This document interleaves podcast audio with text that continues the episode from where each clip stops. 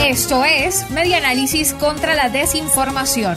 Compartimos noticias verdaderas y desmentimos las falsas. Unidades de cuidados intensivos de todo el país están colapsadas por la COVID-19.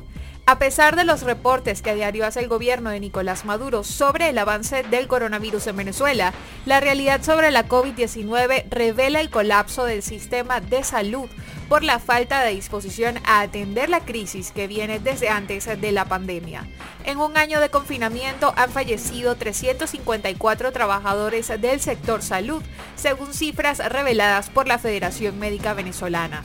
Reseña el impulso.com que el dirigente sindical de hospitales y clínicas, Mauro Zambrano, dijo el sábado 13 de marzo que los centros de salud en la capital excedieron su capacidad para atender a pacientes contagiados con COVID-19.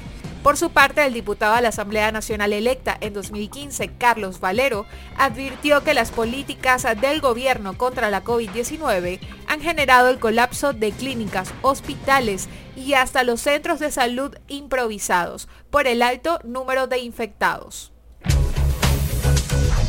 Esto fue Media Análisis contra la Desinformación. Síguenos en nuestras redes sociales, en Twitter e Instagram en arroba medianálisis y nuestra página web medianálisis.org.